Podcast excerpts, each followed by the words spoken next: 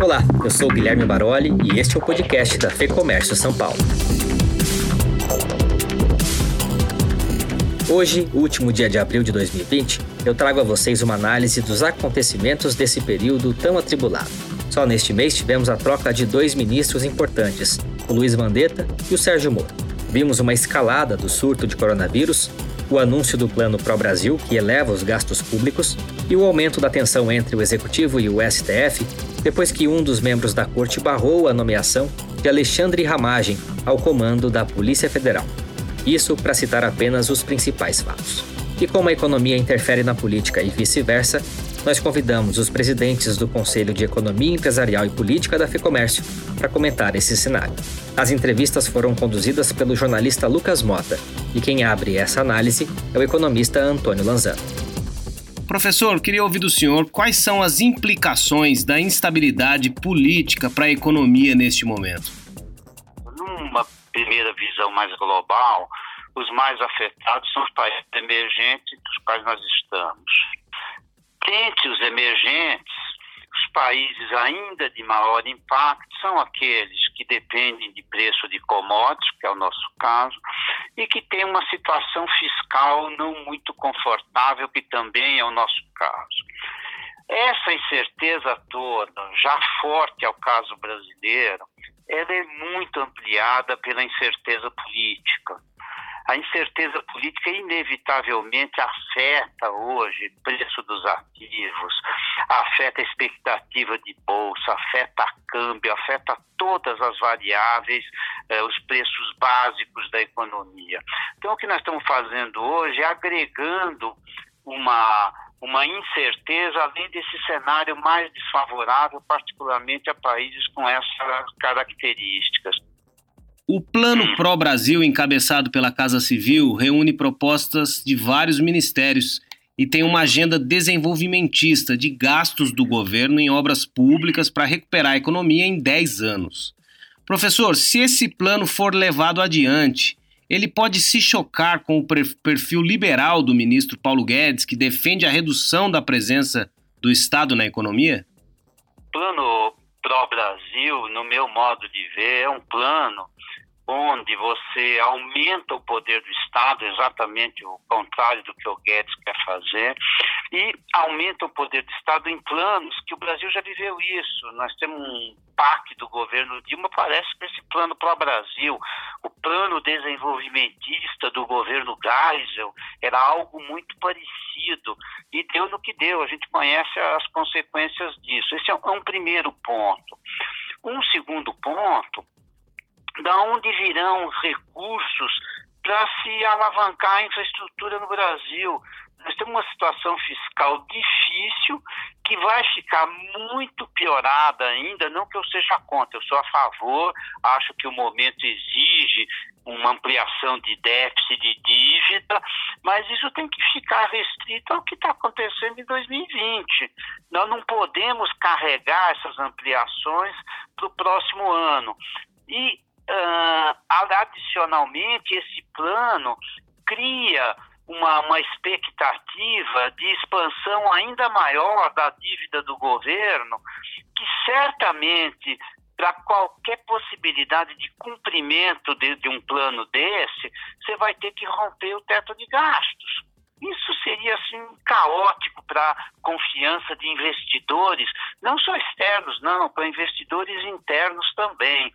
Então eu vejo um enorme contrassenso entre esse plano e os princípios de liberalização que nós defendemos. Acho que hoje exige uma intervenção do Estado, isso não há dúvida alguma. O Estado precisa intervir via liquidez, via ampliação de gasto, via postergação de tributos, transferência de renda, tudo isso tem que fazer, mas isso é um, um ajuste de rota 2021 para frente, o que é fundamental não é plano para o Brasil, fundamental é ampliar as reformas, vão ficar mais importantes ainda, para mostrar que a austeridade fiscal tem que voltar.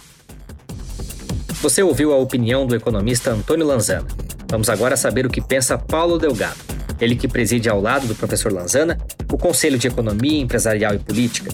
Ele é sociólogo e tem a experiência de deputado federal por seis mandatos. Eu passo a palavra mais uma vez ao jornalista Lucas Mota. Paulo, a decisão do ministro do STF, Alexandre de Moraes, que suspendeu a nomeação de Alexandre Ramagem para o cargo de diretor-geral da Polícia Federal, e a posterior afirmação do presidente Jair Bolsonaro, que vai insistir no nome de Ramagem, abrem mais um episódio de instabilidade no governo. Eu te pergunto, a instabilidade já é um elemento constante no mandato de Jair Bolsonaro? É, é uma característica do, do presidente Bolsonaro querer estar sempre em confronto institucional com os três poderes. Ele confronta o Congresso Nacional regularmente, ele confronta o próprio governo, demitindo governo, é, ministros populares, e agora confronta o Supremo. Ele vai levar o Supremo a ter que tomar uma decisão plenária e certamente os, o plenário do Supremo vai acompanhar o ministro, porque a base da decisão do ministro não é interferir no governo do presidente Bolsonaro, é impedir que o governo do presidente Bolsonaro queira moldar a administração pública, a Polícia Federal, é, em discordância com os princípios de impessoalidade. O delegado nomeado, e esse alerta foi feito pelo ministro Moro no dia que saiu do governo, o delegado nomeado tem relações familiares com a família do presidente da República. E isso não pode acontecer e seria uma decisão, a mesma decisão do Supremo em relação a qualquer governo. E diante desse cenário tão tenso, Paulo, na sua avaliação, qual é o futuro do ministro Paulo Guedes? Eu acho que o ministro Paulo Guedes tem que ter muito claro que o apetite do mundo hoje é para é, investimentos públicos na proteção das empresas e na proteção das pessoas. Ele tem que enfrentar o presidente da República nessa questão. O governo tem que ajudar as pessoas a sobreviverem financeiramente, as empresas sobreviverem nessa crise. É isso que o mundo está pedindo, isso é que todos os governos do mundo está fazendo. Se ele não conseguir é, atuar na emergência sanitária, ele dificilmente vai conseguir atuar quando é, terminar a crise provocada pelo coronavírus. É preciso que a economia brasileira perceba que o contexto econômico do Brasil mudou e que no momento atual nós precisamos de proteger as empresas e proteger os postos de trabalho. Isso é que essa é a expectativa que se tem da atuação do ministro. Continue acompanhando os podcasts, os nossos posts nas redes sociais e o portal da FEComércio para ter acesso a conteúdos exclusivos e estratégicos. E se você é empresário, conheça as vantagens de ser um associado da federação. Os links estão aqui na descrição deste podcast. Obrigado pela companhia e eu volto em breve com mais uma entrevista para você.